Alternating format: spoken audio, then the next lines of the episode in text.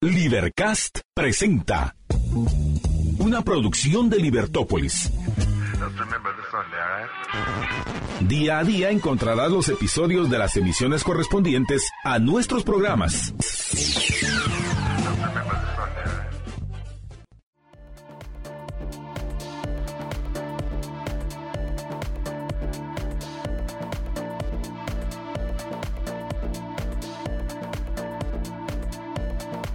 libertópolis.com. Bienvenidos, bienvenidos a Libertópolis por la mañana. Es un gusto estar con ustedes arrancando este programa, arrancando el día. Eh, todavía nublado para estas, por estas, a estas horas en esta época, pero con mucha energía y con mucho ánimo. Mi nombre es María Dolores Arias y me acompaña hoy Marcela Porta. ¿Qué tal Marcela? ¿Cómo estás? Buenos días María Dolores, gracias nuevamente por la invitación, feliz de acompañarlos. Y muchísimas gracias por estar hoy con nosotros aquí en la cabina. Y vamos, pues hoy vamos a tener un programa muy interesante, vamos a hablar de los diferentes titulares que, que trae para hoy eh, los diferentes medios, pero además vamos a tener como invitado a Luis Pedro Álvarez, con quien vamos a hablar acerca de un tema que nos interesa y es el tema de la deuda pública. Eh, y es pública porque es de todos. Y cuando es de todos, pues el último, eh, y todo, cuando es de todos, unos se quieren aprovechar para que otros la paguen. Y cuando es así, cuando la pagamos todos, esto es como, no sé si, si vale la, la expresión, eh, Marcela, que es como cuando vas al restaurante y, y dividen la cuenta. Por lo menos comiste algo, ¿verdad? pero ojalá que esta fuera, que, que, esto fuera como cuando dicen cuando es de todos no es de nadie, pero esta sí, cuando es de todos es de todos. Es de ustedes. es de, de. De todos ustedes, estamos fregados todos ustedes, diría, dicen los políticos Así cada es. vez que y los diputados cada vez que aprueban deuda. Pues bueno, de eso vamos a hablar de la deuda pública con Luis Pedro Álvarez en nuestra entrevista. Y bueno, pues arranquemos con los principales titulares. Hay varios titulares muy interesantes hoy y, y aquí pues hay, si bien es cierto, son las notas puntuales, eh, nuestro diario trae para hoy unos eh, temas que me parecen muy interesantes en cuanto a que da para pues para más del, tema de la nota, obviamente pues hay que profundizar un poco en ella, pero pues las notas que trae es la, principal es eh, este tema de niña mata a su bebé. Bastante dura la, la nota. Eh, hayan restos de recién nacido en una fosa séptica. Vecinos aseguran que la madre menor de edad habría dado a luz y luego asesinó a su hijo y lo lanzó a ese lugar. Eh, muchas cosas que tomar en cuenta aquí, eh, porque por un lado, eh, ¿quién es el papá? ¿Cómo, ¿Qué sí. hace una niña Ajá. con un bebé? Uh -huh. Embarazada, quiero decir. Sí, y el tema de la... Primero, mira, esto abre a muchos temas. El primer tema, el tema de la pederastia. Muchas veces en estos lugares eh, se considera que las mujeres y las hijas son propiedad del, del, padre o de la cabeza de familia y entonces se puede abusar de ellas o se puede disponer de ellas en, en, en los matrimonios o se ve como común que haya este abuso sexual. Entonces empecemos por ahí. Por otro lado, vamos a suponer que este no es el caso. Por otro lado, existe esa... Oh, esa hipocresía de no hablemos de sexualidad, pero se ejerce. Y se mira, se mira, ¿verdad? Porque... Y se mira literalmente, sí. Marcela. Sí, porque las familias en Guatemala muchas veces no, no, no tienen eh, dos cuartos en sus casas. Exacto. ¿verdad? Entonces queda, queda como un tabú, pero también es algo que queda muy lejos del entendimiento de, los jóvenes y sobre todo de las niñas. Y en especial, bueno, sí, porque las niñas eh, están, son las, las que llevan las consecuencias más importantes. Obviamente, depende de cómo eduques a los niños, es la responsabilidad de, de, de los, de los varones en cuanto al tema de, del embarazo. Pero eh, también, eh, Marcela, uno de los temas es que eh, los jóvenes se van a, van a buscar información. Por supuesto. O sea, eh, y, y, y, todos en nuestro momento y en nuestra época buscamos información. Algunos tuvimos acceso a, a una información una mejor información que otros, pero el clásico de preguntarle a los amigos y que lo, y había uno que era el que se, supuestamente sabía y no sabía nada. Claro, es que no sé si realmente es buscar información. Yo, yo lo que creo es que se les limita tanto la información adecuada a estos temas que crecemos como salvajes. Ah, entonces, eh, te vas enterando de cosas y en la y yo recuerdo que tenía muchas preguntas en la escuela cuando se supone que te hablaron de estos temas, pero obviamente te daba mucha vergüenza o pena preguntarle para empezar era un maestro hombre el que yo tenía en ese grado y entonces me dio pena preguntarle, pero entre nosotros, en los recesos, en el receso, mira, pero esto cómo es y no sé cuándo, y no, a mí me dijo mi prima que no sé qué, y, y entonces te inventabas el gran, la gran historia. Entonces, uno de los temas aquí importantes es entender que el hecho que usted no esté hablando con sus hijos de sexualidad acorde a su edad, no quiere decir que los niños no están hablando de esos temas, que los jóvenes no están hablando de esos temas. Otra de las notas que trae es la proliferación y muertes de perros callejeros en todo el país.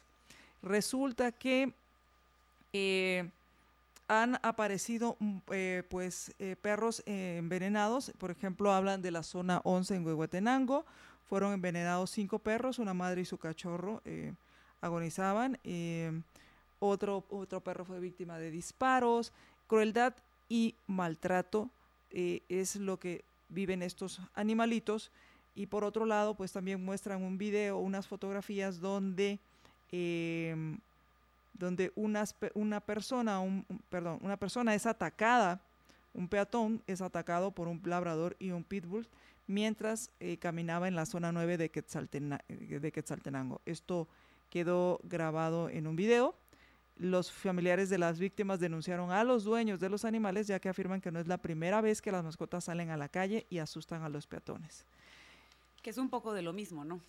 De que una noticia que deja, que deja mucho que pensar. Es un problema que no deberíamos de estar viviendo ya perros callejeros. En, la gran parte de países desarrollados han controlado no solo a los perros, a las ratas, a los gatos, a etcétera, ¿verdad? Que, que, es lamentable. Hace un tiempo desaparecieron un poco, no sé si fue una iniciativa de Álvaro Arzú, me parece, pero, pero ahora vuelven a, a, resurgir. Y el tema aquí es la, la, la tenencia responsable, o sea, el ser un dueño responsable, porque al final estos perritos no llegan a la calle solos. Y estos perritos, eh, por lo general, existe también una falta de concientización en cuanto al tema de, eh, primero, la esterilización. Y segundo, que si es tu perro, es más cómodo soltarlo y que vaya a hacer sus necesidades a la calle para que no sea tu problema, pero esto genera pues también inconvenientes en la propiedad de los demás y en lo que hablamos ahora sí, de lo que es de todos es de nadie, la calle. Entonces, como ahí, ¿qué importa? Lo más que puede pasar es que pues eh, huela feo, pero obviamente va a estar enfrente de la casa de alguien. Y entonces esa falta de responsabilidad de los dueños de los de los perros y que queda al, por muchas leyes que hagas, que queda al criterio de cada dueño, porque al final no hay una certeza de castigo. Si no, te, si no hay una certeza de castigo en un asesinato, mucho menos en esto. En el, que se dejes a tu perro en la calle y que lo dejes salir. Claro. ¿Verdad? Entonces, mucho menos. Y, y aquí el, el, tema es que después, pues, eh, estos perros no, estas personas no se quieren hacer responsables de los daños y perjuicios que puedan ocasionar sus mascotas. Claro. Y hay quienes adoptan un perrito y luego lo abandonan, ¿no? O que es el regalo de Navidad, como que fuera el juguete. Sí. Sí, es una gran responsabilidad. Es una gran responsabilidad, pregúntenos a nosotros. A nosotras, ese fue nuestro tema con el que empezamos el con día, las mascotas. Con eso arrancamos el día con las mascotas y la... Y, y, sí, al final eh, es una gran responsabilidad, dependen totalmente de nosotros y, y al... Y al querer tener una mascota, ya sea que la compren, porque hay personas que, que compran mascotas, otros que adoptamos de, hogares, de refugios de animales, pues es, una decisión o sea, es un compromiso. Sí, ahora yo creo que nos desviamos un poquito porque nos fuimos a hablar un poco de, de, la cantidad de perros que hay en la calle. Yo creo que la noticia lo que despertaba era tratar de pensar quién es el psicópata que está matando a los animales en la calle, ¿no? Ah, es que hay dos temas aquí. Eh, primero es el, este, este, este psicópata porque, y tienes razón, porque si hay algo que te determina tu empatía hacia los seres vivos es tu trato hacia los más débiles. El trato hacia los niños, hacia los ancianos y pues obviamente hacia los animales en cuanto a que son seres, los llamamos inocentes, en cuanto a no, que no tienen una conciencia tan desarrollada como la nuestra. Y, y por un lado, está estos que matan a estos animales y se entiende la molestia, no se justifica la acción. Y se entiende la molestia.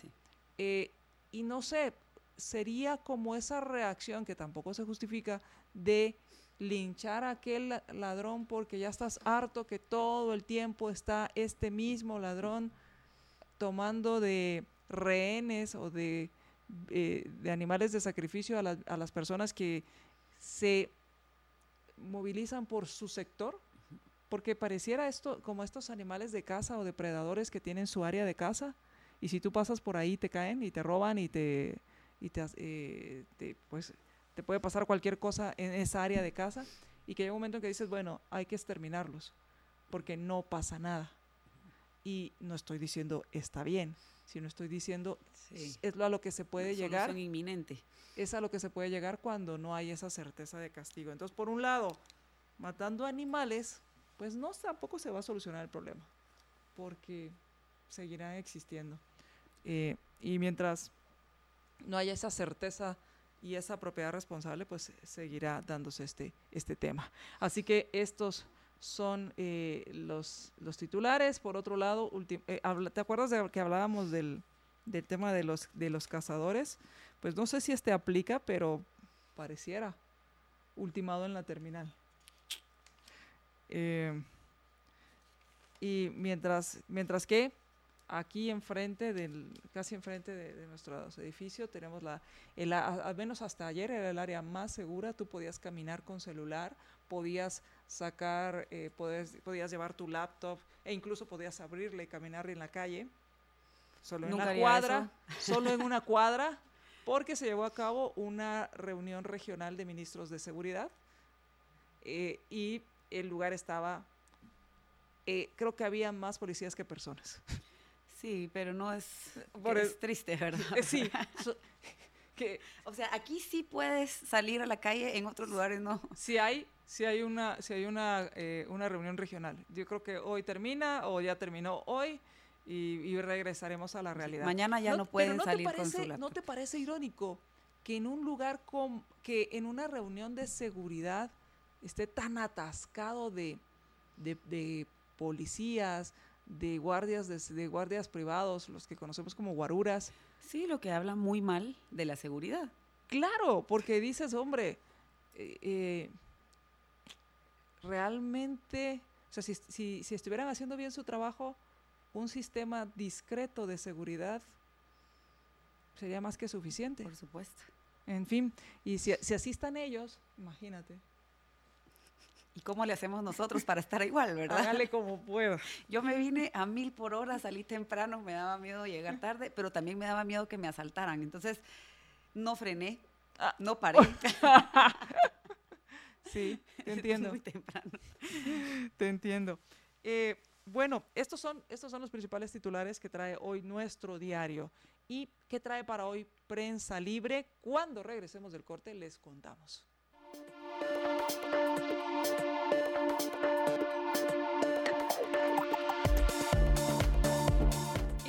Vamos con los principales titulares para hoy en Prensa Libre.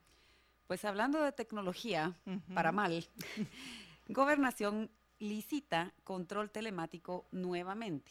Ahora, telemático es todo lo que tiene que ver con tecnología, internet, redes, teléfono, pero este control telemático es em, específicamente una medida sustitutiva. Es ese dispositivo que vemos a veces en las películas que le ponen en el tobillo o en algún lugar del cuerpo a las personas que están en libertad condicional o que están en algún proceso legal eh, que no les permite salir del país y que no se lo pueden quitar.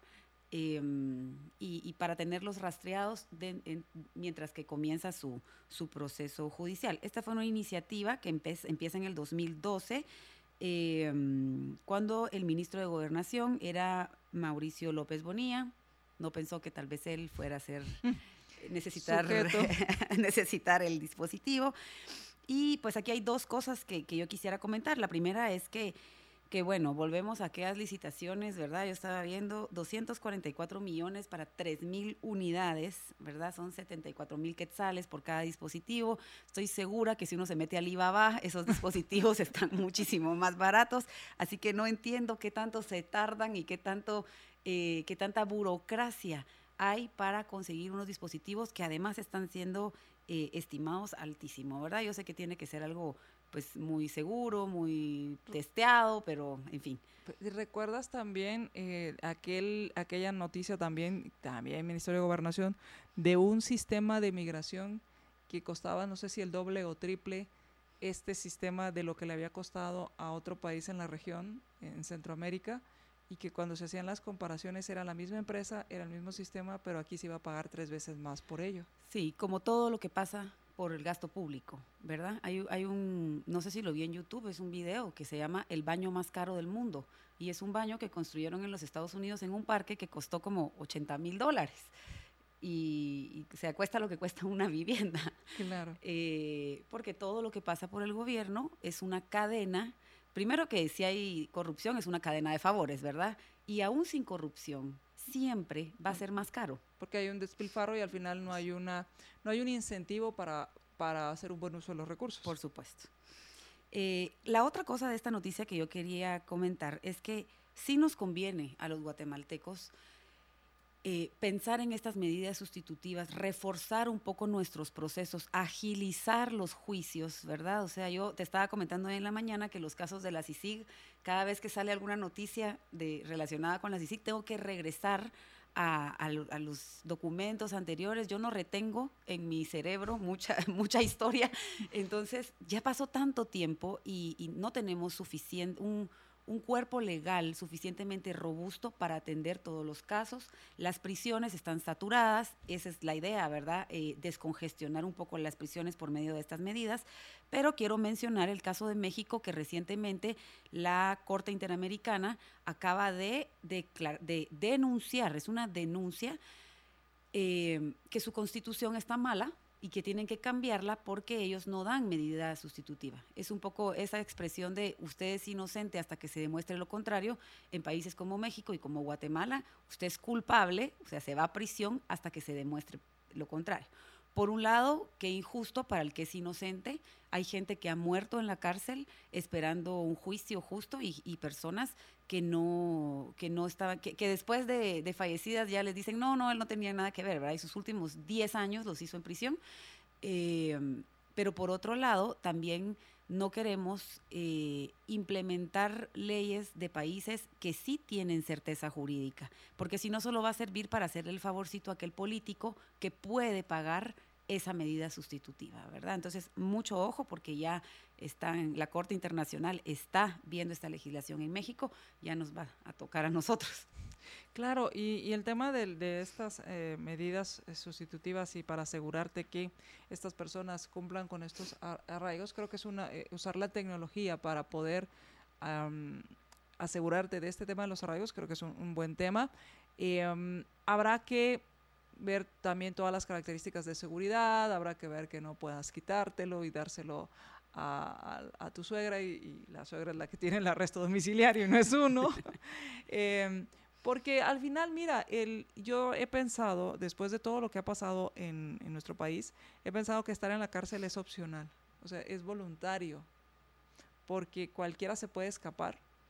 Sí. Em, puedes, eh, recuerdas de aquellas, aquellos personajes que fueron asesinados fuera del, de la cárcel cuando estaban supuestamente en cárcel y supuestamente habían ido a una cita médica y estaban en un spa o estaban eh, o, estas historias leyendas que hablaban de ciertos personajes que salían a cenar eh, y después regresaban como que fuera, no sé, un colegio o un internado donde puedes entrar y salir. Hay que ir a marcar tarjeta nada más y ya puedes regresar a su domicilio. E, exacto. Entonces, em, creo que es, es, importante porque también, por otro lado, eh, hay personas que están o tienen que, están ligados a proceso y que sus delitos no son una, una, no constituyen un peligro para la sociedad o no es un criminal, ¿verdad? Digamos alguien que, que salió de madrugada después de haber trabajado una jornada nocturna y tuvo un accidente en vehículo, un muchachito ahí que, que, no es un criminal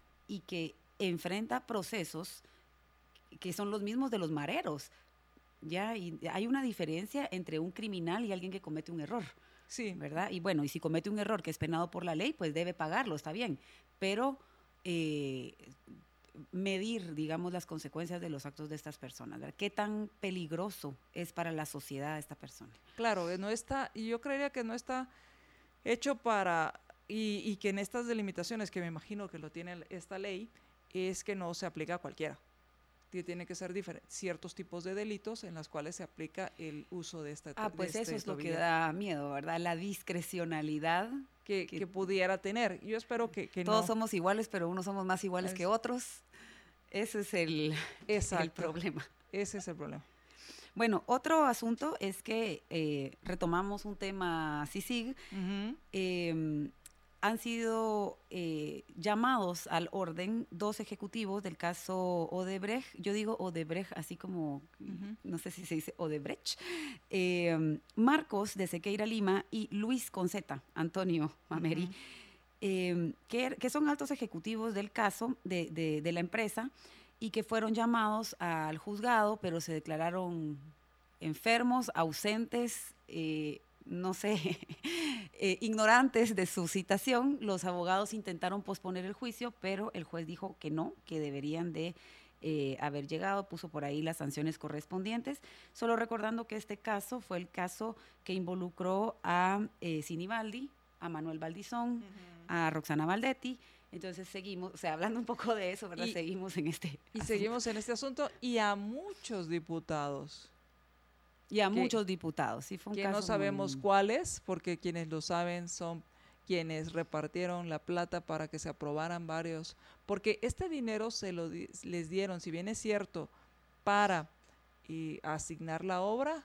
también se dio, y, para asignar obras también se hace a través de, del presupuesto, y también se aprobaron préstamos, y los préstamos se aprueban en el, en el Congreso, eh, y tengo entendido que pues una de las funciones o de lo que se le acusa al señor Valdizón era que era el que coordinaba a un grupo de diputados y que hacía que las cosas posible que caminara. La, aceitaba la máquina con un aceitito así como verde eh, y, y, y, no era precisamente yo no creo que haya sido en quetzales, chish, no sé. En fin. no, no creo. Eh, si de por sí, bueno, siempre se ha dicho, y, yo aquí recuerdo que una vez pequé de ingenua cuando me, me, dijeron que era que si quería ver quetzales no fuera Cobán, sino que fuera el principal biotopo de Guatemala. claro, claro, claro. Bueno, y por último, eh, el FBI registra la casa de descanso de Joe Biden eh, a mí sí me parece que esté en titular, primera plana, porque recordemos que todo lo que pasa en los Estados Unidos de alguna manera rebota. La seguridad eh, política, económica de los Estados Unidos, pues lamentablemente, para bien o para mal, tenemos tanta dependencia, ¿verdad?, con ellos, que sí vale la pena estar atento a, lo que está sucediendo. Em, pues Joe Biden ya ha afrontado este, el año pasado una serie de, amenazas a él, a su familia, Em, por acusaciones de estar involucrados en asuntos ilícitos. Hay un problema ahí con 11 millones de dólares que su hijo em, parece haber invertido en algunas empresas chinas acusadas de fraude. Em, esto levantó ya inquietudes sobre la seguridad nacional y, ahora pues están buscando unos documentos que creo que encontraron porque em, confiscaron eh, mucha documentación. Yo creo que el problema de este señorcito es que guarda la información, hombre. Entonces la encontraron ahí en su casa de descanso, muchos papeles, él dice estar dispuesto a, colaborar con las autoridades, pero yo creo que de aquí surge la gran cuestión, ¿verdad? Si alguien metido en tanto eh, inconveniente político va a repostularse para la presidencia de los Estados Unidos, bueno, y, yo y a eso se encamina. Yo esperaría que no lo hiciera. Yo creería que sí lo va a hacer eh, porque, porque es más complicado si lo hace alguien que no sea él en cuanto al conocimiento y también es como darle un voto de desconfianza al partido. Al mismo partido y a la, a la gestión, entonces eh, creería que, que, sí se va a postular. Eh, pero pues obviamente muchas cosas que pensar porque habrá que ver si Donald Trump lo consigue nuevamente hacerse de la De, candidato. Creo que ya lo anunció. ¿Ah, sí? Sí. Ay, perdón, no, no, lo sé. Y yo hablando de la importancia que es seguir de cerca estos temas, ¿no? Eh, Decirlo es muy fácil. Creo que creo que ya se ya se ya se ya se anunció que se va a lanzar y bueno, habrá que ver quién es le plantan cara o si le van a dejar el, camino. Pues precisamente Donald Trump está detrás de estas nuevas acusaciones. Claro, porque a él le cayó. por supuesto, a él sí. Ajá, y, ahora es, y este es, este es el tema de, de, actuar acorde a, a, principios en cuanto a, el principio era, bueno, la integridad de esta información que era confidencial y que no debía tenerla fuera de, de un ámbito, de un lugar, y que se lo llevó el señor Trump es tan, tan criticable por ese rompimiento de la ley como que lo hiciera cualquier otro. Por supuesto. Así que esto es parte de lo que está dentro de estas noticias. Y el tema de, Odebrecht eh, em, es, es, es, bastante complicado.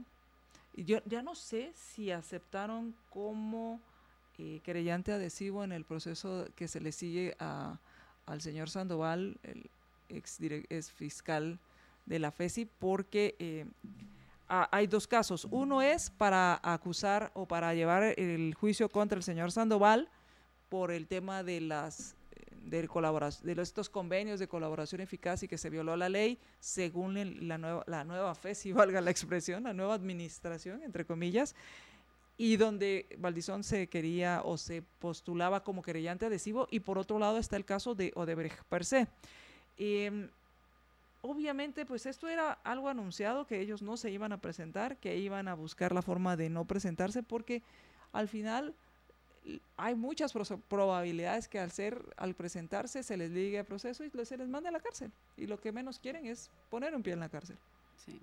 Sí, pero es, un, es una tristeza, ¿no? Yo no sé si alguna vez has seguido un caso de cerca, así como todos los días voy a ver qué pasó con este caso. Y, es lamentable. Dice, el juez puso el citatorio para el 4 de marzo, el 4 de marzo vuelves a investigar, el 4 lo movió al 10, el 10 no llegó el acusado. O el abogado estaba en no sé dónde. Ajá, y luego el abogado, y luego así. Ya, entonces nunca salimos y, y, es, hay una cola de casos en espera que deberían de haber sido tratados ya con rapidez y sentenciados con rapidez. Pero sí es parte un poco de todo lo que todos los, titulares hoy hablan un poco de lo mismo, ¿no? Certeza jurídica. Certeza jurídica, tan importante. Así es. Eh, vamos, vamos a hacer una pausa y cuando regresemos, bueno, ya hay, eh, ayer, eh, desde ayer empezaron a dar las credenciales, ya hay, ya hay candidatos con credenciales, eso quiere decir que ya tienen inmunidad otros se, han impugnado sus inscripciones, por consiguiente todavía no reciben la credencial. Y el primero que recibió la credencial, yo no sé si fue como Ironman o de qué habrá ido de, de, de Buzz Lightyear o de qué habrá ido a recibir su credencial, fue Neto Bravo. Em, fue, fue el primero en recibirlo. Eh, yo creo que se les coló así calladita la boca. Se ha de ver, se ha de ver su, su gente o su equipo fue de, de hombre invisible porque nadie habló de, esos campamentos que había en frente del, o que habían ahí en, la, en las aceras del Tribunal Supremo Electoral para inscribirse. Recuerdan que el primero de enero ahí estaban ya las champas y, y ya para, para inscribirse, luego hubo codazos y todo, y resulta que el primero es Neto Brand. ¿Cómo la ven? Sí, yo quisiera... Yo quisiera tener candidatos a la presidencia que fueran dignos de presidenciable, ¿no? Eh, se me fue ahorita el nombre del presidente de El Salvador, terrible. ¿Bukele? Pues yo no soy seguidora de Bukele, su política me da un poco de miedo, o sea, creo que ha hecho muchas cosas, entre comillas, que eran necesarias para El Salvador, sobre todo en temas de seguridad, pero ya eso de empezar a modificar la constitución, de querer reelegirse y todo, pues eso no me encanta. Sin embargo, vi una entrevista que hizo para Fox News y yo dije, ahorita van a empezar a traducirle al señorcito.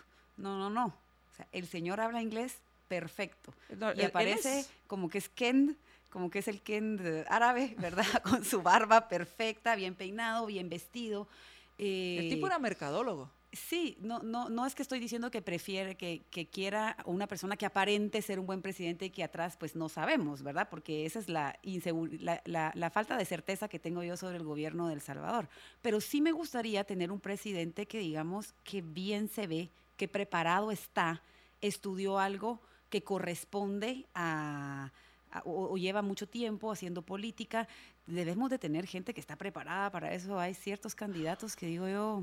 Es que mira, ya tengo 40 años, ya podría yo comenzar a...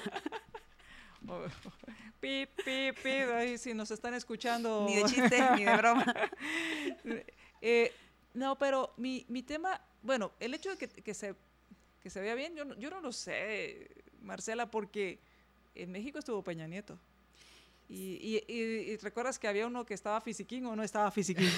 Sí, pero de que, de, que nos representen con dignidad, siento yo. Ah, ok. Eh, sí, sería mejor que hiciera un buen trabajo, ¿verdad? Independiente de cómo se ve, eso es cierto. Eh, es cierto, sí. Ahora, em, Bukele es un comunicador impresionante. Eso no hay que... Y, creo que en, Guatemala estamos en, en, ese punto. Si surge un, un, buen comunicador, la gente está tan cansada de lo mismo que tal vez ese comunicador vendiendo soluciones prácticas tomando decisiones que no son políticamente correctas, podría convencer a muchas personas. El tema aquí es que eh, tipos como Bukele, que se consideran salvadores del Salvador, eh, necesitan poder y cada vez más poder para su visión mesiánica. Claro, y que la gente no ve que no debe ser la persona. Si él necesita reelegirse, entonces es la persona la que está logrando lo que sea que esté logrando en El Salvador. Debe ser el sistema, ¿no? Debe de ser eh, el conjunto de personas que nombraron para poder dirigir un país. Si él tiene necesidad de permanecer en ese puesto, es que eh, es una mala señal, ¿no? Una mala señal. Y yo no sé si la has visto, eh, Marcela, esta es una serie de Netflix que se llama ¿Cómo se convirtieron en tiranos? Sí. Y es, se las recomendamos él la vio, Bukele la vio porque va en orden, ¿ah? todos los pasos. Claro. Primero reelegirse. claro, modificar la constitución es lo, que tienen que hacer, quitar todas las trabas, porque al final la constitución, y este también es un ensayo que les recomendamos mucho, hoy precisamente que es, eh, uno, es el, aniversario del nacimiento de Ayn Rand, es una, un ensayo de Ayn Rand muy bueno que se llama La naturaleza del gobierno. Yo siempre lo he aconsejado que lean los dos, que es los derechos del hombre, el hombre per se como ser humano, y acompañado de la naturaleza del gobierno, porque explica o se complementan en cuanto a qué, para qué quieres gobierno. Y, creo que en este, en este caso, ella dice, en los derechos del hombre, dice que hay dos potenciales violadores de los derechos individuales. Los criminales y el gobierno. Entonces, para protegernos de los criminales, se establece un gobierno que nos proteja de estos criminales. Pero ¿quién nos protege del gobierno? Y entonces surge la constitución como ese mecanismo para limitar las funciones del gobierno. Entonces, ¿qué pasa? Que cuando esa camisa de fuerza que se llama constitución no le sirve a los dictadores o a los aspirantes a dictadores, pues lo primero que hacen es buscar cómo la cambian. Por supuesto. Recuerdas que Chávez hablaba de y, juramentó sobre una moribunda constitución, que se inventó el juramento. Y entonces le dijeron, jura usted por la constitución, bla, bla, bla, bla, bla, bla. Y él dijo, juro por esta moribunda constitución que haré cumplir. Eh, eh, entonces, perdón, te das idea de hacia dónde van las cosas. Em, ahora, un presidenciable que tenga las características que busca, lo creo que lo primero que tenemos que respondernos es para qué queremos al gobierno. Porque en base a eso vamos a respondernos para qué queremos al presidente. Si queremos al presidente, si queremos un gobierno que nos resuelva la vida, queremos un presidente que proponga resolvernos la vida. Todos proponen resolvernos la vida. Ah, no te preocupes, mi vida. Y mira, ya estamos allá, no, no a la luz del sol, pero sí en la sombra estadounidense. Claro. Eh, eh, bueno, vamos, vamos a hacer una pausa, vamos a hacer una pausa y cuando regresemos, ¿cuáles son los principales titulares del periódico? Hablemos de esto y quiero también hablar rápidamente de lo que sucedió ayer en el Congreso, porque ya está en segundo, segunda lectura, porque debate es piropo para lo que pasa en esas, en esas sesiones. Eh, recuerde que el primer y segunda lectura es literalmente lectura a rajatabla, por no decir otra palabra, y pasa y ya en la tercera medio se discute y la presidente le da la palabra a quien quiere y se la quita a quien quiere. Hay silbatinas cuando hay una ley que realmente incomoda, pero se está hablando de una ley de planificación, ley orgánica de planificación. Vamos a hablar de esto porque ya está en segundo eh, debate. Ojo, ojo, porque la pregunta es, ¿un más gobierno, están reviviendo al centro de gobierno, un superministerio. Vamos a la pausa y regresamos.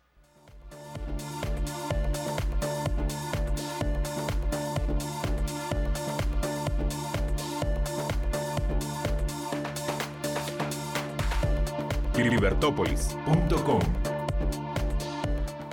regresamos, regresamos a Libertópolis por la mañana. Les habla María Dolores Arias y me acompaña Marcela Porta. Y vamos a ver cuáles son los principales titulares para hoy. Y fuera de micrófonos hablábamos acerca de el, el caso Bukele. Y, yo sigo y yo insisto, eh, porque ya sigo insistiendo, es un pleonasmo. Insisto, que eh, es un muy buen comunicador, es un buen mercadólogo, como buen, como buen mercadólogo, buen comunicador, tiene una imagen que proyecta sencillez, un hombre de trabajo, un hombre que cumple lo que dice, y, em, pero, pero, y, que, quede grabado esto, porque si me equivoco lo voy a reconocer, pero quiero que, quede una constancia que las acciones que si bien es cierto, son necesarias, el cómo incide mucho, porque si bien es cierto, es necesario que haya seguridad, es importante que esa seguridad esté garantizada para todos. Y que al final el problema es que, como sucede en nuestro país, aquí en Guatemala, es que pareciera que los que tienen derechos individuales son los criminales y la ciudadanía no. Recuerdo un artículo donde escribía que los privados de libertad somos los que vivimos fuera de las cárceles versus los que viven en la cárcel o los que están en la cárcel con una condena. Entonces, mi punto aquí es que estas, que considero que Guatemala está hecha para que surja un personaje como estos. Si surge un personaje como estos, seguramente ganará las elecciones. Y es ahí donde recuerdo que cuando Donald Trump ganó la, la, presidencia en Estados Unidos, pues todo el mundo creía que iba a ser una hecatombe. Y, una de las reflexiones que hacía al respecto era, dependerá de la solidez de las instituciones. Y no me refiero al Instituto X, sino a esa visión republicana del país, a esa separación de poderes, a esa contención de las funciones y entre menos o más sólidas estén, menos o más podrá ser personajes como Donald Trump o personajes como Joe Biden o cualquier presidente. Entonces, creo que el tema aquí es qué tan sólidas son esas separaciones de poderes y esas limitaciones. Y esto, perdón, ¿ibas a decir algo? Sí, que si los salvadoreños están contentos con su elección, ¿verdad? Eso es lo más importante, que si ellos consideran que Bukele ha hecho un buen trabajo, que estén muy alerta a las señales de, lo que viene después, ¿verdad? Porque reelegirse en el poder generalmente nunca, nunca va a ser una buena seña para, señal para la democracia. Eh, acabo, por aquí en, el, en, la prensa de hoy hay un imperio que Bukele recién levantó, que es una prisión gigantesca para albergar a, todos los delincuentes del Salvador.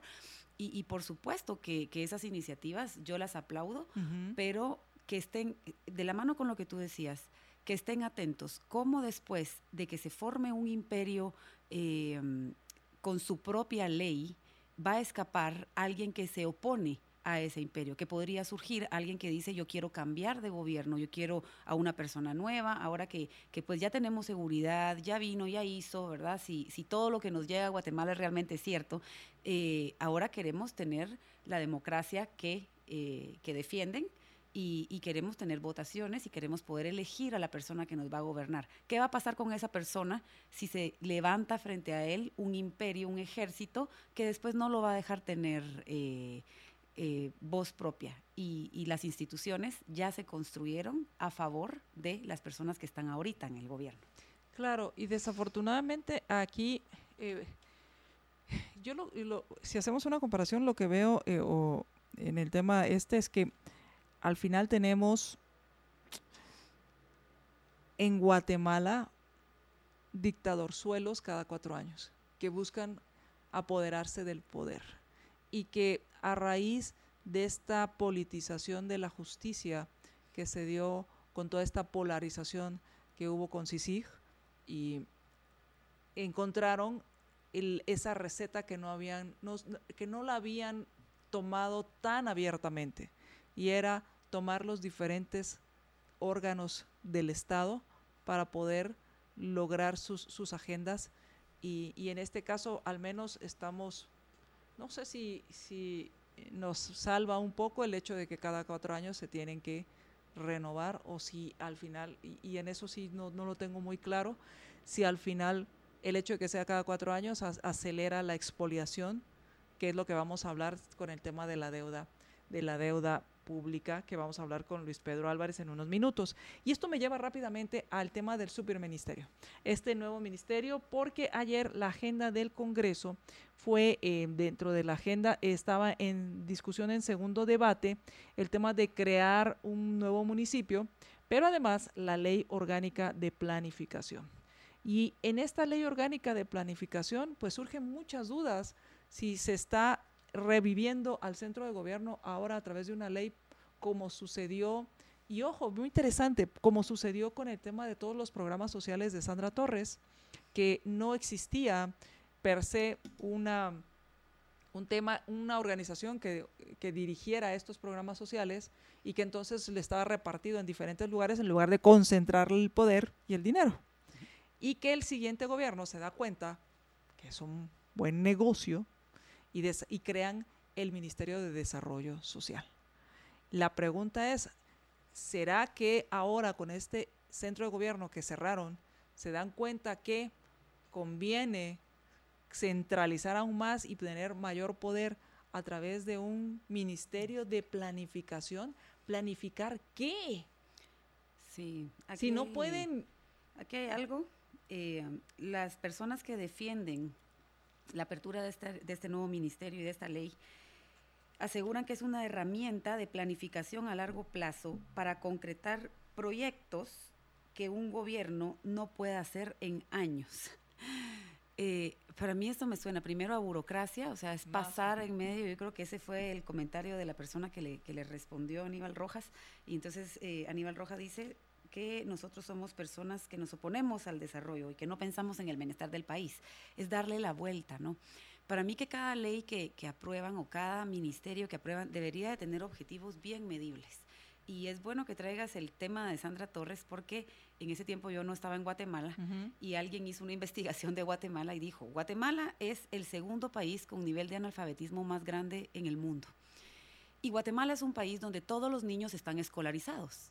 Entonces me dijeron, entonces en la escuela no les enseñan a leer y a escribir, porque si todos están escolarizados y tienen mucho analfabetismo, ¿qué es lo que está sucediendo? Y lo que sucedía eran los famosos 100 quetzales que se le da a cada niño por estar eh, inscrito en una escuela. Eh, pero escuela no hay. Eh, maestro no hay, escritorios no hay.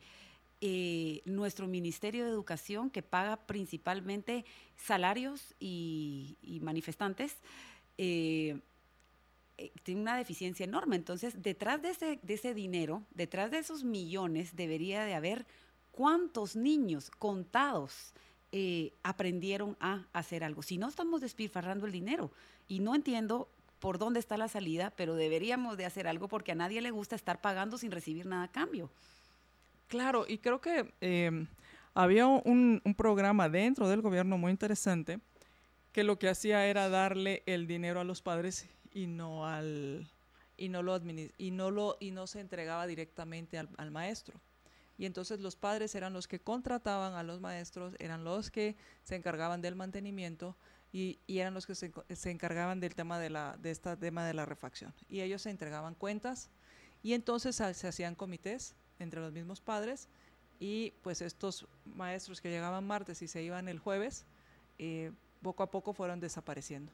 Cuando entra em, el gobierno de, eh, de, Torres Colón, este programa lo desaparecen eh, porque, yo no sé si recuerdas, el, el hermano que ya falleció de la señora Torres era el, el abogado del sindicato de maestros. Terrible. Pues eh, sí, sería interesante saber cómo van a medir esto. ¿Cómo va, es una cosa monstruosa, aberrante para Ayan Rand. Feliz cumpleaños, señora, con, todo mi, con toda mi admiración y respeto. Aberrante para Ayan Rand. Queremos un gobierno que se encargue Queremos un ministerio dentro del gobierno que se encargue de planificar los planes del gobierno que conlleva estar pagando a un director, a un subdirector, a un suplente, a un asistente, a un involucra a las universidades de Guatemala, eh, tienen que mandar las universidades un representante, etcétera, etcétera, ¿verdad? Terrible. Una de las preguntas es ¿cuál va, cuál va a ser el candidato que va a decir voy a quitar tales ministerios? ¿Habrá alguno? Veamos. Vamos, vamos a hacer una pausa y regresamos para platicar con nuestro invitado Luis Pedro Álvarez, con quien vamos a hablar acerca de la deuda pública. Y muchas veces dicen, ¿te parece mucho? Pues lo que me parece poco es lo que se ha hecho con toda esa deuda. Porque ¿dónde está? Pues tal vez estoy viendo en los lugares equivocados. Tal vez debería ir a ver chalets, debería ir a ver eh, spas, debería ir a ver otros lugares o debería ir a ver propiedades en Miami o propiedades en, el, en Panamá, porque aquí en Guatemala no sé dónde está. Vamos, vamos a hacer una pausa y cuando regresemos vamos a hablar de estos temas. Mientras tanto, aprovechemos para disfrutar de las champurradas de la San Martín, champurradas gluten free, integral con avena y champurradas tradicionales. Y también se antoja un buen desayuno. Mi, uno de mis favoritos. ¿Cuál es tu favorito? yo tengo varios favoritos. No solo de desayuno, sino de comida. Sí, ya nos dijiste la otra vez que te gustan los divorciados. Nos quedó muy claro. alguien de ahí se estaba anotando, pero no era por ahí. solo en desayuno. No para desayunármelo. Sí, a, mí también me gusta el, divorciado. Para mí el desayuno típico guatemalteco de verdad que no tiene comparación. El, Así que el típico... Y, ¿sabes qué me encanta? Que le puedes poner frijoles parados y, y plátano cocido. Buenísimo. Eh, para, el, para el que quiere una opción diferente, pues también. Y la hamburguesa centenario es otra. Y la, bueno, que no es para el desayuno. Que no es para el desayuno, pero igual, igual se antoja. Y, y, la, y el otro que tampoco es de desayuno, pero igual se antoja, que para mí, no sé si ya es un clásico, es la Santa Fe, que ahora viene en diferentes versiones. Así que todo esto, todo esto lo puede disfrutar en la San Martín. Lo puede pedir a domicilio sanmartinbakery.com. También lo puede hacer por WhatsApp al 2215 1515 o utilizar las aplicaciones de pedidos. Libertópolis.com Regresamos a Libertópolis por la mañana. Les habla María Dolores Arias y me acompaña Marcela Porta, a quien tenemos el gusto de que vamos a tenerla una vez al mes. Así es, Marcela. Una vez al mes. Así es, poquito, de lo bueno, poquito, me dijo, pero va, está bueno. Dijimos, va, está bueno. Eh, en Intelaf, Link y Service de Intelaf, trabajamos para servir a nuestros clientes. 33 años de existencia, 34 tiendas, Intelaf cada vez más cerca de ti, la tecnología. Y, e insisto, para mí, dos lugares peligrosos son las librerías y las tiendas de tecnología. Ahí sí me tengo que ser muy consciente porque si no, siempre salgo con, con algo.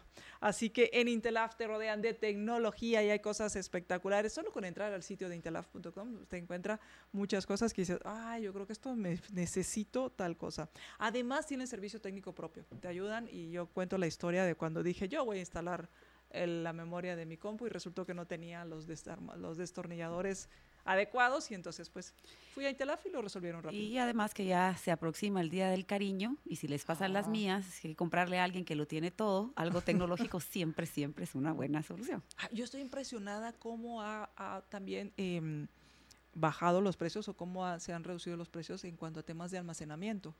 Eh, para aquellos que... que La competencia. Eh, sí, y fíjate que hay otro tema muy interesante. En alguna ocasión vi una, un meme o un gráfico que decía la mejor forma de ayudar al, al medio ambiente, no utilizas papel y era el desarrollo de las USBs. Por supuesto. Y entonces ahora el tema de una USB que pueda tener mucha información y, y, y cada vez más barato me impresiona. Lo que me preocupa es dónde voy a dejar esa USB, porque Ah, no sé, eh, tener algo que para no perderla. Así que en intelaf.com te rodean de tecnología. Libertópolis.com Y ya está con nosotros nuestro invitado, Luis Pedro Álvarez, con quien vamos a platicar acerca de la deuda pública. Esa deuda que tenemos que pagar todos y que yo decía, ¿dónde está? Porque eh, no la veo y tal vez me respondí, mí misma no estás viendo donde debes ver. ¿Qué tal, Luis Pedro? Bienvenido. Muy buen día a ti, María Dolores y a Marcela, a toda la audiencia de Libertópolis. ¿Qué tal? ¿Qué tal? Estoy, eh, tengo un poquito bajo el audio, pero ya lo, subí. Pues uno de los temas importantes eh, es el tema de la deuda. La deuda pública que pues mira, entre poquito, y, no es poquito, pero entre un poco, otro poco, otro poco, pues va aumentando, no, eh, no vemos que disminuya. Y, ¿Y qué es lo que ha pasado? Porque en estos cuatro años, pues la pandemia fue lo mejor que le pudo pasar a los políticos, no solo a este, sino a todos los políticos del mundo. ¿Y qué ha pasado con el tema de la deuda, Luis Pedro? Pues mira, María Dolores, eh, la realidad es que en Guatemala el tema de que la deuda pública es pequeña es un mito, es completamente falso. Y eh, hay que ver los números, yo creo que hay que ver los números y cada quien pues puede formarse su propia opinión, pero los políticos han sido bastante exitosos eh, en hacer creer que, que la deuda pública en Guatemala es pequeña y que se maneja con mucha responsabilidad y que, pues bueno, Todavía hay espacio para que Guatemala se pueda endeudar muchísimo y somos muy bien vistos por el Fondo Monetario Internacional y las instituciones bancarias financieras internacionales, pero eso es completamente falso. Y les voy a dar los datos para que la gente lo pueda ver. Yo creo que es muy importante repasar este tema de la deuda pública muchas veces, porque pues lo hemos en Divertópolis, lo hemos dicho, eh, pues bastante, pero pareciera ser que todavía es necesario eh, repetirlo una y otra vez más hasta que realmente eh, un buen número de la población estén bien informados de los números para que realmente empecemos a cuestionar el tema de, que se apruebe más deuda y ver cómo se va a pagar esa deuda y cómo nos está afectando porque a veces no se entiende cómo le afecta la deuda pública al ciudadano, pues común y corriente como yo o como tú que nos desenvolvemos en la iniciativa privada, eh, cómo eso nos afecta. Pues bueno, es muy sencillo, realmente no es complicado. Este gobierno, el gobierno de Alejandro Yamatei, recibe ah, ah, más o menos una deuda eh, pública acumulada desde el año 1985 que se empieza a llevar un mejor récord, digámoslo así, de, lo que es la deuda pública, de 160 mil millones de quetzales. 160 mil millones de quetzales, más o menos es un número aproximado, ¿verdad? A eso no le incluyeron nunca eh, la deuda que tiene, digamos, el gobierno central a las operaciones, eh, digamos, a las pérdidas operacionales del Banco de Guatemala, porque cuando el Banco de Guatemala manipula el tipo de cambio para dar supuesta estabilidad macroeconómica, pierde dinero en esa compra y venta de dólares, pierde dinero y eso no lo incluyen en la deuda y vamos a ver más adelante cuánto es ese monto, porque no es pequeño. Y tampoco incluyen en la deuda que el gobierno central, que el Estado, eh, le debe el gobierno central, que el Estado es una palabra un poco vacía, que el gobierno eh, le debe al, al Instituto Guatemalteco de Seguridad Social en su cuota como patrono, ¿verdad? Que le debe una cantidad enorme, que no lo reconoce, pero bueno. Entonces, volvamos a los números. El gobierno de Yamatei recibe más o menos una deuda acumulada. Miremos, es que hay que tener idea del contexto y cuánto aumentó en estos últimos tres años y cuánto va a aumentar en este año 2023. Recibe una deuda acumulada aproximada de 160 mil millones de quetzales y nos va a dejar, ojo, pongan atención con este número, nos va a dejar con una deuda aproximada de 250 mil millones de quetzales. Esta información, para que usted la pueda buscar, no se lo crea Luis Pedro Álvarez, no puede estar mintiendo, no. Váyala a buscar usted en la página web del Banco de Guatemala hay una página, hay una, hay una, ahí un apartadito donde usted puede encontrar cuánto es el total de la deuda pública interna, cuánto es el total de la deuda pública externa. La deuda pública externa está en dólares, usted está el tipo de cambio también ahí, agarra su calculadora y hace su, su propio, eh, su propio cálculo. Eh, al final del año 2022 nos van a, eran como 220 mil millones de quetzales y con la deuda proyectada este presupuesto van a ser como 250 mil, eh, más o menos. Esta es una situación bastante complicada. Imagínense un aumento de 90 de un total de 160 que habían recibido, solo para que tengamos una percepción hmm. del incremento enorme que hubo de la deuda pública en Guatemala en, esto, en este gobierno de 160 a 250. 160 acumulados del año 85, imagínense usted cuántos años, eh, más de 35 años, y ahora en, un, en tres años nos meten 90 mil eh, millones de quetzales más. Son números tan grandes que a veces no entendemos eso de los miles de millones de quetzales, pero es muchísimo dinero. Solo para que tengamos idea de cuánto es ese dinero, imagínense que la, la carretera de cuatro carriles eh, de Odebrecht, del gran caso de corrupción de Odebrecht, pero la carretera de cuatro carriles de Tecunumán, de la frontera de Tecunumán con México, a, digamos, a, a Escuintla, eh, iba a costar alrededor de 500 millones de dólares, unos, unos 4 mil eh, millones de quetzales, digamos, vamos a ver, eh, sí, más o menos como 4 mil millones de quetzales, iba a costar esa ampliación a cuatro carriles, son 4 mil millones de quetzales, y solo la deuda pública este año van a ser más de 25 mil millones de quetzales. ¿Cuántas ampliaciones pudieron haberse hecho de Odebrecht en este año, en este gobierno, solo de deuda pública. Pero ¿saben qué? No hay, por lo menos que yo conozca, de hecho, entrevisté al presidente hace un par de semanas en un canal de televisión, eh, y le preguntaba, mire, y, y, dígame usted tres obras por las cuales será recordado. No podía mencionar ninguna. No hay ninguna obra de importancia, eh, no hay ninguna carretera de importancia, no hay puentes, no hay, no hay puertos, no hay obras realmente de importancia. La mayor parte del gasto público se está yendo en pagar salarios. Y eso es dramático, porque realmente el ciudadano estamos pagando impuestos, nos están endeudando para nada. Esa es la realidad. Y los servicios públicos no mejoran si no miremos el tema de los pasaportes, miremos el tema de, de los DPIs, en fin, sigue siendo un desastre. Eh, y no me ya no digamos la justicia, la administración de justicia está por los suelos. Yo litigo todos los días y les puedo decir que está fatal la situación, las condiciones bien, bien precarias y, muy mal servicio. En fin, todos los servicios públicos están mal en general, pero no hay infraestructura, lo que sí hay es un, hay un montón de deuda. Pero bueno, eh, como la idea es que no le crean a Luis Pedro, sino ustedes váyanse a ver los datos, ¿verdad? Yo les pido que, busquen el presupuesto de la Nación de este año 2023, eh, que lo busquen en el, en, el, en el diario oficial, la publicación del diario oficial. Eh, María Dolores, yo se la compartí ahí a, a, controles de Libertópolis para que la puedan ustedes publicar también si a la gente le cuesta encontrarla, pero en internet solo ponen presupuesto de Guatemala 2023 y les va a aparecer un PDF por ahí y lo pueden bajar. Es una publicación del jueves 24 de noviembre del año 2022. Eh, donde se publica el presupuesto de la nación para este año. Bueno, en la página 10 de ese, de ese diario oficial hay un dato muy interesante. Bueno, primero que el presupuesto de la nación eh, va a ser de, eh, aproximadamente 115.443 millones de quetzales. Es un número gigantesco, en María Dolores. Y el proceso. Pero ese número dice, bueno, pero ¿y, eso qué? Porque han aumentado la recaudación y, y entonces tal vez no hay tanta deuda. Un momento los ingresos que se proyectan, que realmente van a entrar al gobierno este año, son de 86.247 millones de quetzales. Y eso es lo que proyecta el gobierno. Normalmente suele estar un poco inflado, ¿verdad? O sea, lo real, hagamos de caso que sí van a entrar.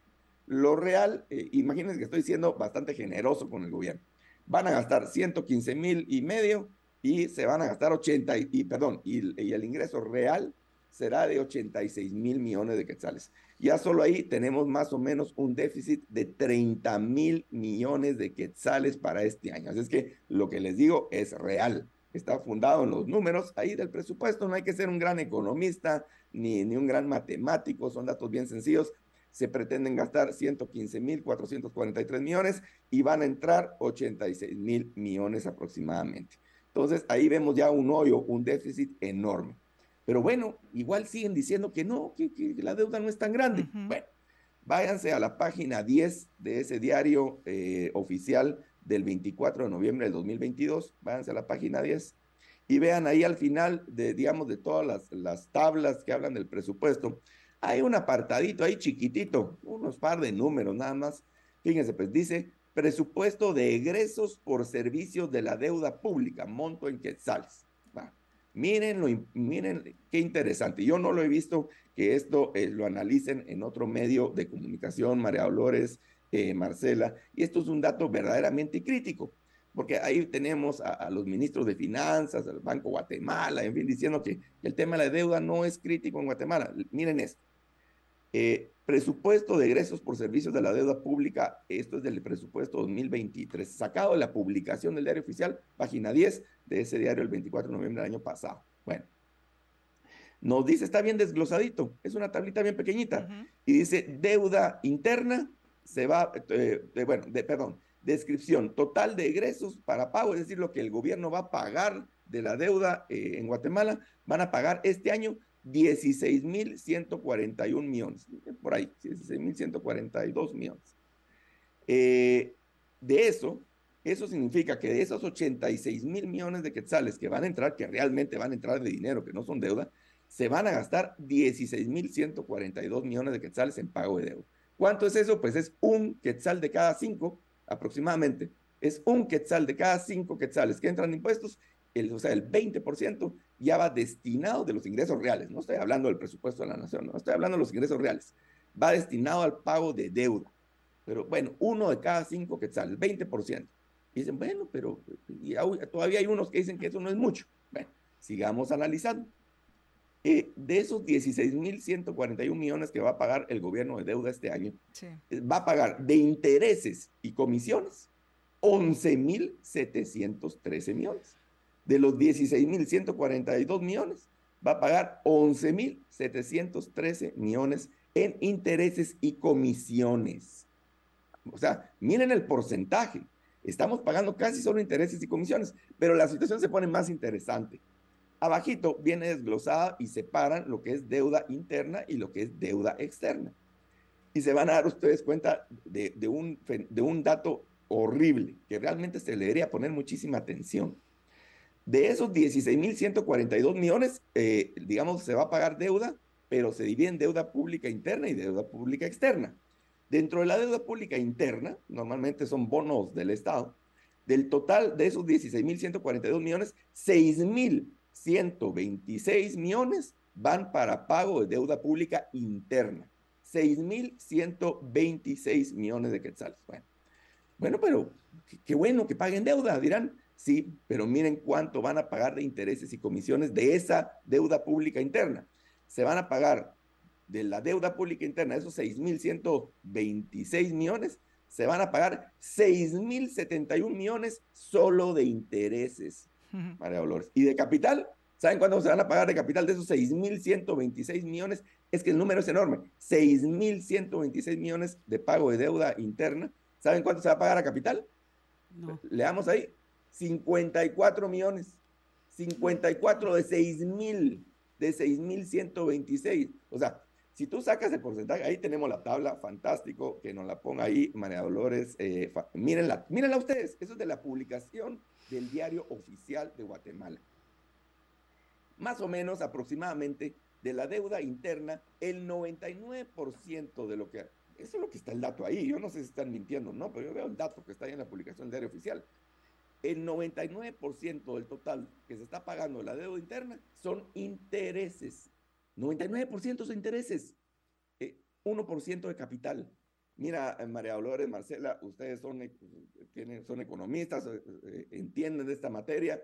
Si a ustedes les llega alguien y les dice, mire, fíjese que yo debo en la tarjeta de crédito, pues 250 mil millones de quetzales, y este año de eso, de eso voy a pagar pues 16 mil 142 millones de quetzales, ya es un monto bien pequeño, pero ¿sabe qué? De eso lo divido en dos, en deuda interna y deuda externa, y esa deuda interna voy a pagar el 99% solo de intereses. De capital voy a pagar un 1%. Ajá. Bueno, ahora vamos a la deuda externa. De la deuda externa, de esos 16.142 millones del total que se va a pagar de deuda en el presupuesto, se van a pagar 10 mil millones de quetzales aproximadamente de la deuda pública externa. Bueno, qué bueno que se pague eso. 10 mil millones de quetzales es una cantidad fuerte de dinero. Pero de intereses y comisiones se van a pagar 5.642 millones. O sea, de esos 10.000, 16 millones, 10.000 aproximadamente millones que se van a pagar de deuda externa, eh, se van a pagar 5.600 en intereses y comisiones. ¿Y cuánto en, cuanto a capital? 4.375. Es decir, menos del 50% del dinero que se va de, de pago de deuda pública externa es a capital. El resto es purititos intereses. ¿Qué es lo que está realmente, qué es lo que está haciendo Guatemala? ¿Qué es lo que está haciendo el gobierno en cuanto al pago de la deuda? No lo digo yo, lo dice la publicación del diario oficial del presupuesto del año 2023, del diario oficial, esto es de fecha jueves 24 de noviembre del 2022. Eh, lo que está haciendo Guatemala es realmente, este, este es el decreto, vamos a decir, el decreto 54-2022 del Congreso de la República. Es la ley del presupuesto general de ingresos y egresos del Estado para el año fiscal 2023. Esos no son datos que se está inventando Luis Pedro Álvarez, son datos de publicación del diario oficial del presupuesto de la nación, de todos los guatemaltecos, de usted y, de, y de, yo y de mí. Eh, es decir, esto nos está afectando a todos, eh, María Dolores. Y como estamos, como estamos viendo de la gráfica, lo que está haciendo el gobierno es básicamente pagando intereses. Eh, no se está pagando capital, no se está bajando la deuda. Se aumentó enormemente 90 mil millones de quetzales en cuatro años de un total de 160. ¿Cuánto es? Ustedes ahí que son buenas matemáticas, ¿cuánto es 90 de 160? ¿Cuánto es 90 de 160? Es más de la mitad. Sí. Más de la mitad. Claro que la mitad de 160 son 80. Son 50. Y se endeudaron 90 mil millones de quetzales más es decir, en cuatro años este gobierno le metió más del 50% del total de la deuda acumulada de, más de 30 años. Eh, eh, eh, no es poco, Marcela, no es poco, María Dolores, del total que se tenía, tenía acumulado el año 1985. Y uno diría, bueno, pero esa deuda, ahí están las carreteras, ahí están los puertos, mejoramos la infraestructura, porque Guatemala, y esto es un dato de, de Fundesa, es el país que después de Haití tiene menos metros cuadrados de carreteras de toda América Latina por habitante, per cápita. O sea que la infraestructura de Guatemala es realmente es pequeña, es pobre, es mala eh, y está en mal estado. No solo es escasa, sino está en muy mal estado. Entonces, eh, realmente tenemos una infraestructura malísima. Y, miremos esa, la composición de ese gasto público, eh, María Dolores, Marcela, y de esa deuda. Así que cuando le digan eh, nuevamente y usted escuche de los gobernantes que Guatemala no está muy endeudada, eh, que realmente podemos pagar nuestra deuda y nos podemos endeudar todavía mucho más, porque así dicen los gobernantes que Guatemala todavía se puede endeudar más. Eh, y sacan los números comparados, digamos, con el resto de países de América Latina, y sacan un numerito por ahí de que en relación a nuestro Producto Interno Bruto solo tenemos una deuda aproximadamente del 30%, si le suman los más de 30 mil millones de quetzales de pérdidas operacionales del Banco Guatemala y los más de 60 mil millones de quetzales de que se le debe al Instituto Guatemalteco de Seguridad Social, pues resulta que probablemente ya la deuda pública de Guatemala está arriba del 40% sobre el PIB, eh, ya un número alarmante. Eh, a niveles internacionales, yo nunca he entendido la importancia de la correlación entre el porcentaje de la deuda pública y, el, el, digamos, el Producto Interno Bruto, porque al final de cuentas lo que importa, la, la relación que sí importa, es cuánto entra de dinero, de impuestos, cuánto le ingresa a usted y cuánto hay que gastar, cuánto tiene que pagar. Esa es la relación que a mí realmente me interesa. Eh, yo creo que en una casa a ustedes les es bastante irrelevante cuánto es el monto de la deuda de la tarjeta de crédito de su esposa y, y usted eh, en relación al PIB esto no tiene mucha relación, mucha importancia. Lo que a usted le importa es cuánto nos ingresa y cuánto tenemos que gastar. Eh, y en ese sentido creo que estamos muy mal en una casa cuando estamos pagando el 99% de intereses a la tarjeta de crédito y solo 1% a capital. Es una situación bastante complicada, eh, María Dolores, que yo veo de la deuda. Eh, y en este año electoral, yo creo que es importante que se repita una y otra vez y ojalá, yo estoy seguro que muchas personas eh, inteligentes como la audiencia de Libertópolis nos escucha eh, y pueden hablar estos números y esta información y este programa, lo pueden compartir y en estos debates, o no sé si van a haber muchos debates porque no les gusta debatir a, los malos políticos, pero eh, en esta época electoral que se viene de campañas y en fin, hay que cuestionarlos sobre esa tabla que usted está viendo, que se la está compartiendo Libertópolis ahí, y solo Libertópolis lo está haciendo, eh, que está compartiéndoles a ustedes del presupuesto de ingresos y egresos de la nación de Guatemala. Eh, María Dolores Marcel es una situación para mí bastante caótica cuando solo se está amortizando 1% de capital en la deuda interna y menos del 50%, eh, no, y menos del 50%, correcto, de a capital en lo que es deuda externa. Así que esos son los números, María Dolores, Marcela, para mí la situación es bastante grave eh, y no es tan, eh, pues como dicen los políticos, eh, de que realmente la deuda pública de Guatemala es pequeña, que es manejable, que comparado con los demás países estamos bien. los números que yo estoy viendo no me dicen eso, para nada. Sí, yo, yo quería comentar algo, es más o menos a manera de resumen, porque a medida que Luis Pedro hablaba, yo iba anotando algunos comentarios. Es una falacia y, y, es querer engañar a todos los guatemaltecos esto de decir evidentemente que la deuda pública no es pequeña por dos razones. La primera es que debido a la naturaleza insostenible que presenta, que nos explica eh, Luis Pedro, o sea, es decir, el, el, gobierno que debería de tener un presupuesto que es un límite al gasto, ¿verdad? Eh, presenta un presupuesto que luego amplía y amplía y amplía, pero que nunca utiliza. Eh, ese presupuesto resulta ser siempre eh, haber una diferencia eh, significativa con la recaudación fiscal y la recaudación fiscal siempre es menor, entonces nos estamos endeudando constantemente. Debido a esa naturaleza que tiene eh, esa tendencia del gobierno de imponer un presupuesto por encima de la recaudación fiscal, esa deuda no se paga, solo se acumula y el déficit pues se hace más difícil de, de pagar año con año. Y mi, santo padre, que en paz descanse, decía, en las cosas sencillas está la razón de todo. Eh, dice, la deuda no, es, no es, es pequeña, pero a usted le gustaría estar endeudado de por vida. Por muy pequeña que fuera la deuda, aunque fuera cierto, a nadie le gustaría estar endeudado de por vida. Y aquí hay falta de soluciones que nos, que nos encaminen a algún día disminuir la deuda. Esa deuda nunca va a disminuir, siempre va a crecer, si seguimos haciendo las cosas como las estamos haciendo. Y por otro lado, y esto pues lo dijo Luis Pedro también, pero creo que este es el mensaje que, que yo quisiera hacerle llegar a los guatemaltecos todos los días. El PIB no paga la deuda. El PIB no es dinero del gobierno, el dinero que tiene el gobierno a disponibilidad para gastar. El endeudado es el gobierno, ¿ya? El PIB no paga la deuda. Lo que paga la deuda es la recaudación fiscal, es lo que ellos recolectan para eh, poder hacer, ejecutar el gasto público. Entonces, todo esto, en palabras sencillas, es equivalente a decir que estamos gastando más dinero que el que tenemos. Y es, y es bien simple. Y a mí me encanta ese llamado de Luis Pedro a que las personas pongamos un poquito de atención a esto y emitamos opinión de alguna manera, porque esta deuda acumulada la estamos pagando nosotros.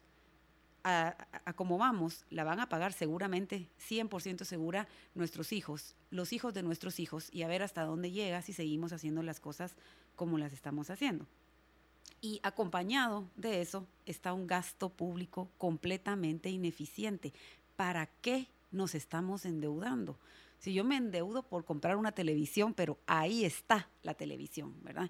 Qué dramático y qué triste eh, pues de alguna manera siempre lo supe, pero gracias por el dato, saber que estamos en el top 2 de los países con menos infraestructura. Es horrible.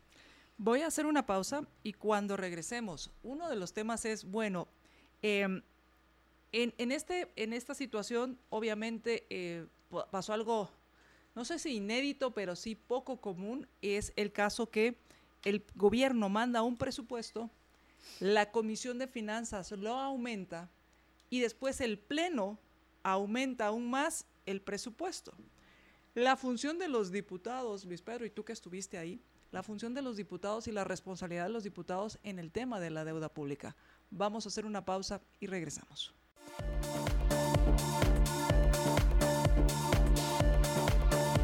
libertópolis.com Regresamos a Libertópolis por la mañana y estamos platicando con nuestro invitado Luis Pedro Álvarez con respecto a la deuda pública.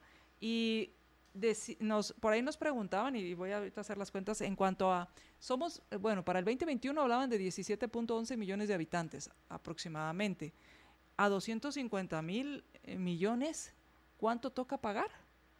Y el tema aquí es que, pues también el tema del, de como decía Marcela, la recaudación, perdón, la deuda se paga con la recaudación. O sea, aquellos que pagan impuestos. Y, que todos pagamos en cierta medida los impuestos y que es ahí. Y, el otro tema que, hablábamos, si, si estamos hablando de 86 mil millones de quetzales versus 250, son 300 veces, digo, sí, tres, tres veces la, la deuda. O sea, estamos endeudados tres veces lo que ganamos.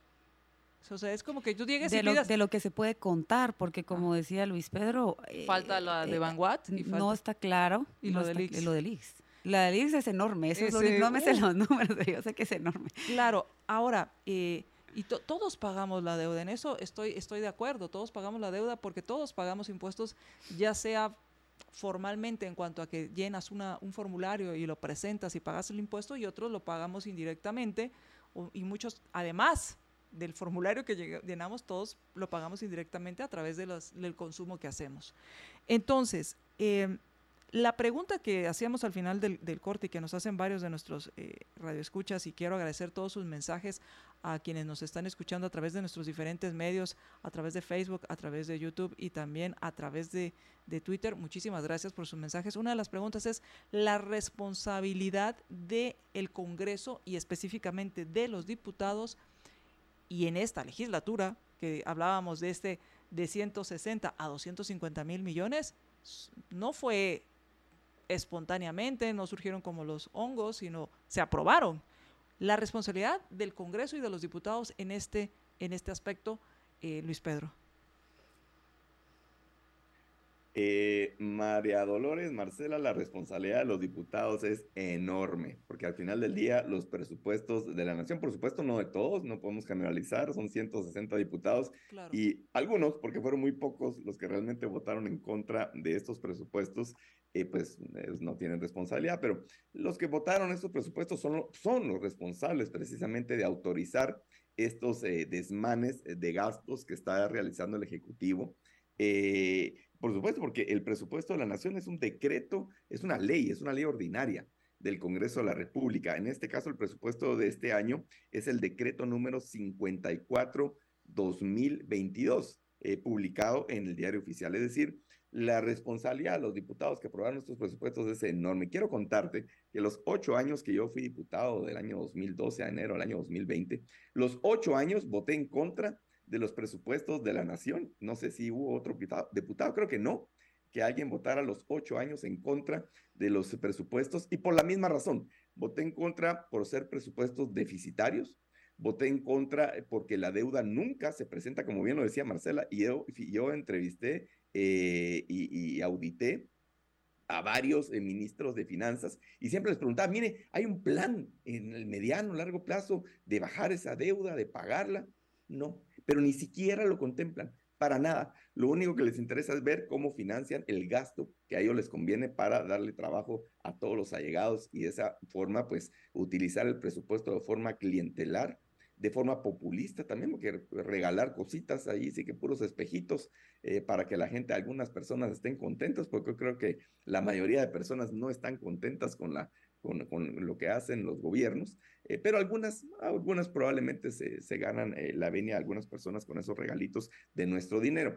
Ahora, eh, respondiendo muy concretamente, la responsabilidad de los diputados es enorme, eh, María Dolores, Marcela, y debería, lo que pasa es que eh, se pierde, digamos, en esos 160 diputados, los nombres de los 145, 150 que aprueban los presupuestos, se pierden y nadie les lleva realmente cuenta de quiénes, los listados de quienes votaron a favor de esto y menos aún los cuestionan a la hora de las elecciones. Y esa, esa información se pierde, pero la audiencia de Libertópolis es una audiencia informada, es una audiencia diferente, es una audiencia pensante que sí tiene estos números presentes y que estoy seguro que van a ejercer sus votos y no solo eso, eh, van a compartir, porque lo importante es que compartan esta información que les estamos dando sobre, sobre, la deuda pública con sus familiares, en sus lugares de trabajo, con sus amigos, porque si esta información no se difunde, María Dolores, Marcela, va a seguirse agravando. Eh, ¿Y cuál es, para que entienda la gente, cuál es el gran problema que esta deuda eh, se vaya ampliando en la forma que se está haciendo? Pues muy sencillo, la deuda hay que pagarla. Este gobierno fue muy hábil, hay que reconocerlo, fue muy hábil, el ministro de Finanzas fue muy hábil en, eh, digamos, eh, contratar alguna deuda y renegociarla y lo que hizo fue aumentar los plazos eh, para tener que pagar ese capital. Pero la realidad es que la deuda hay que pagarla. y entonces ahora vemos que ya uno de cada cinco quetzales de que efectivamente recibe el gobierno van destinados al pago de la deuda, es decir, 20 por ciento de lo que recibe el gobierno va destinado a la deuda. Es decir, de lo, cada quetzal que nosotros pagamos de impuestos, 20 centavos se van ya solo para pagar deuda. O sea, no nos sirven de nada. Estamos perdiendo un 20% de entradita, pero así de entradita. Y, por el otro lado, sabemos que el gobierno se lleva del monto, esto es un dato importantísimo, del monto que recauda el gobierno, que son cerca de 85 mil millones de quetzales para este año 2023, eh, más o menos el 80%, un poquito más, de, lo que entra de dinero al gobierno se va en funcionamiento.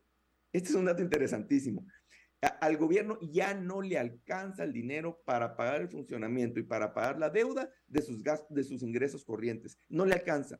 Se tiene que endeudar. Y estamos hablando de cero, cero eh, gasto en infraestructura, cero inversión, como le dicen eh, los tecnócratas. De inversión no tiene nada, porque realmente el gobierno solo gasta. Eh, pero es decir, ya no queda dinero. Si tú sumas el dinero de la planilla, es decir, de los salarios de los burócratas, de los más de 400 mil burócratas que hay en los gobiernos, más el dinero que se tiene que pagar de la deuda, ya no alcanza el 100% de los ingresos de impuestos ordinarios, no alcanza para pagar eso. Y esas son obligaciones. Es decir, ahí hay cero inversión, cero.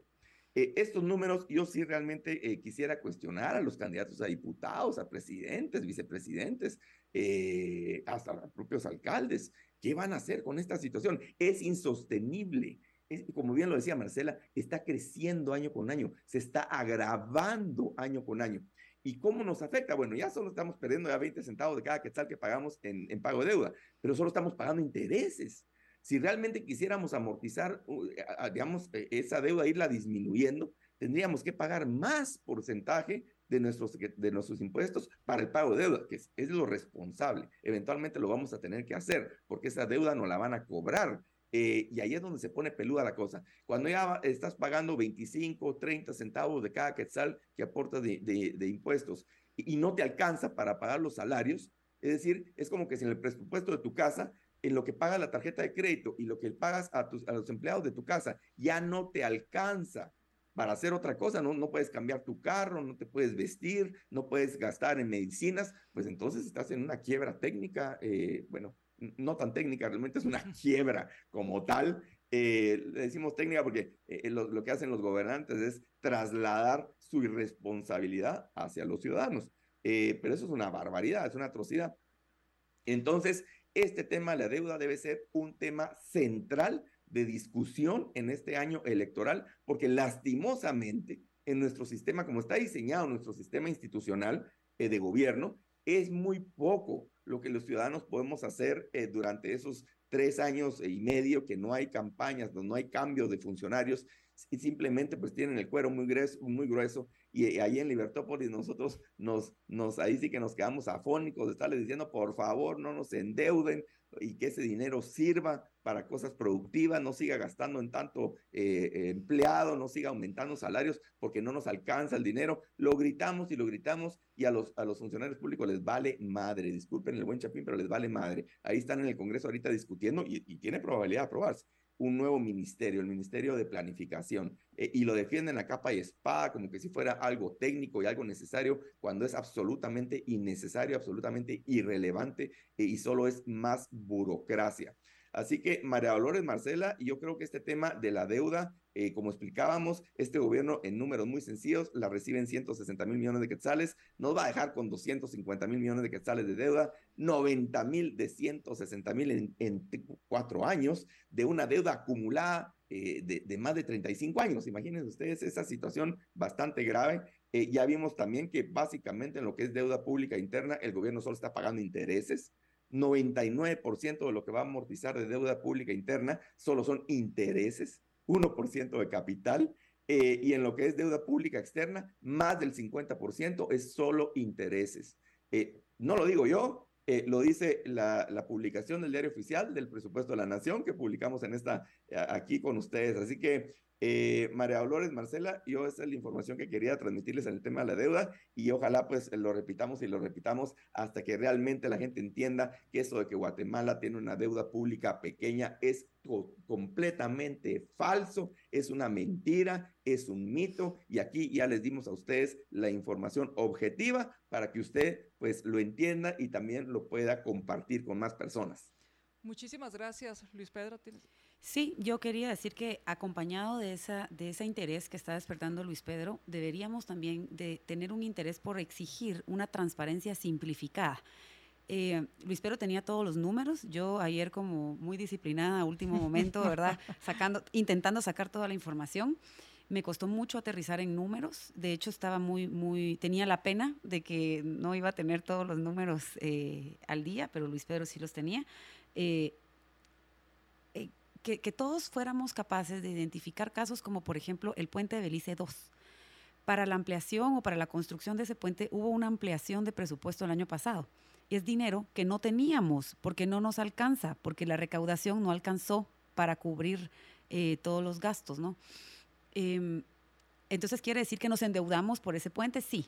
Para cuando esa, esa deuda se termine de pagar, el puente ya se cayó si es que lo terminan, si es que lo construyen, ¿verdad? Si no pasa como... y, como, dice Luis Pedro, nosotros teníamos un estudio que se hizo en el 2021 sobre el gasto público, ese, ese todavía está colgado en la página del Centro de Estudios Económicos Sociales, en donde claramente se identificaba, y, y con números y todo, pues fue un estudio exhaustivo, dos tercios del gasto público era para pagar salarios de los ministerios.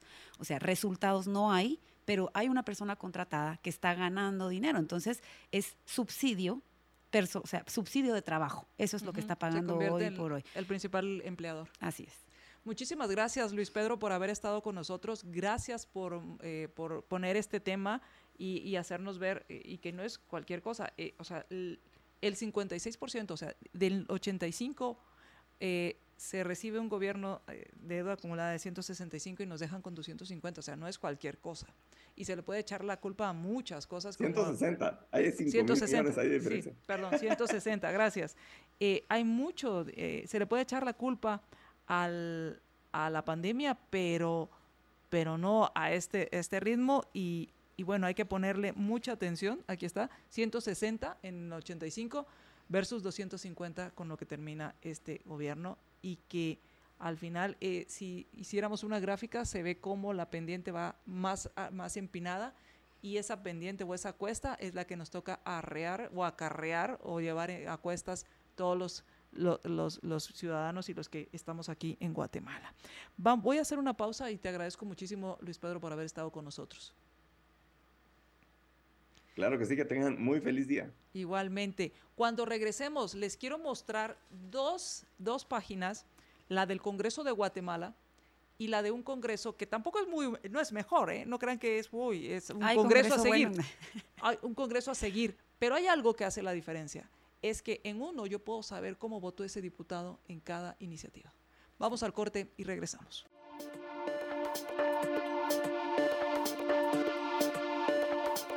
Libertópolis.com ya por concluir y queremos agradecerle todos sus mensajes. Quiero, queremos rápidamente mostrarles, y lo tiene ya Jaycee, eh, esta es la página del Congreso de Guatemala. Para quienes nos están escuchando a través de la 102.1, pues hicimos una, eh, hicimos una búsqueda aleatoria, entramos a la página del Congreso y pusimos a un... Em, eh, un diputado para saber qué aparecía, eh, en este caso Felipe Alejos. Y aparece su currículum, aparece escríbele un mail, el, teléfono de su oficina, sigamos, y luego aparecen unas pestañas donde dice general y algunas notas de lo que hizo, sigamos, eh, y ahí aparecen algunas notas de lo que estuvo haciendo, luego el historial político, que es las legislaturas en las que ha estado, en el historial político, gracias Juan Carlos, y ahí dice, bueno, estuvo en la octava legislatura y en la novena legislatura, o sea, se ha reelegido. Luego las iniciativas de ley que ha presentado, las comisiones y en las iniciativas de ley pues presenta toda esta legislorrea, habrá que revisar, aquí está, hay, hay algo que podemos usar y es ¿Cuáles son esas leyes que le han dado mayor poder al ciudadano, o sea, han restringido y limitado el poder, esas iniciativas? ¿O cuáles son iniciativas que lo que buscan es darle más poder al gobierno y por consiguiente más recursos económicos? Ese es uno de los que podría servirlo. Luego, sigamos. Esto está en el, congreso. ¿qué? Ahorita les digo, la página es congreso.gov.gt. Y luego aparece las comisiones a las que pertenece en qué legislaturas fueron y por último los viajes.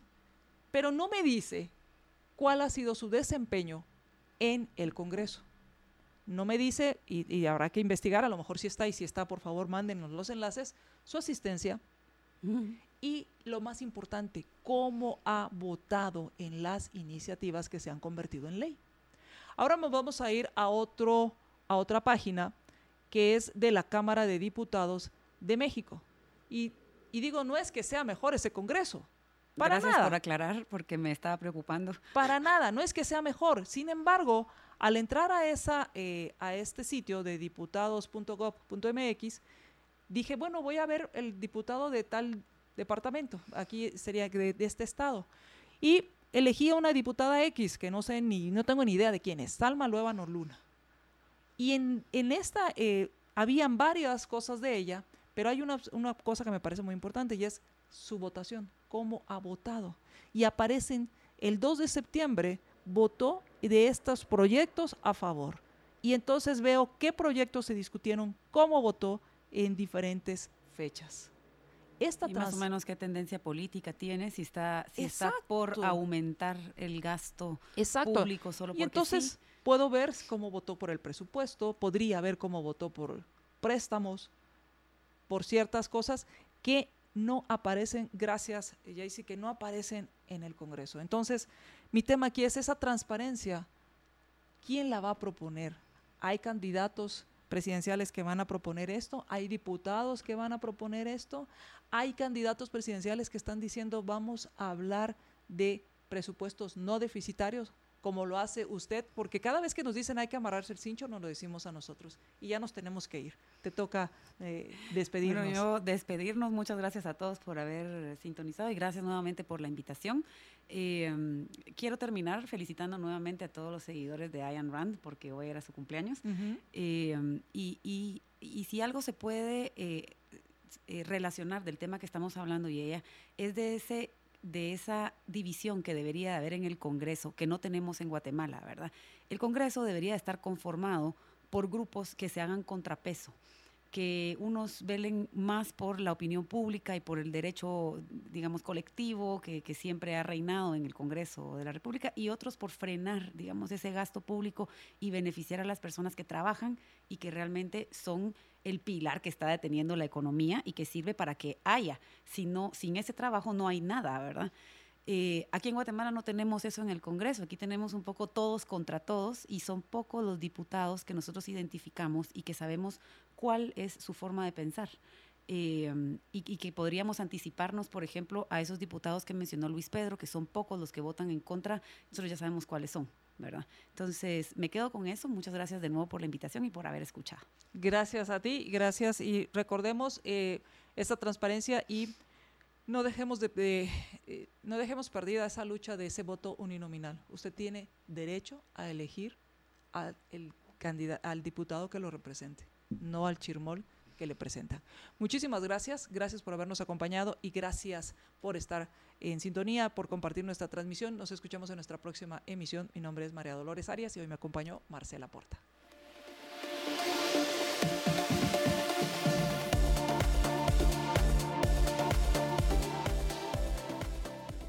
Libercast presentó una producción de Libertópolis. Recuerda suscribirte y dejarnos cinco estrellas para que continuemos trabajando en producir más podcasts de tu interés. Libertópolis.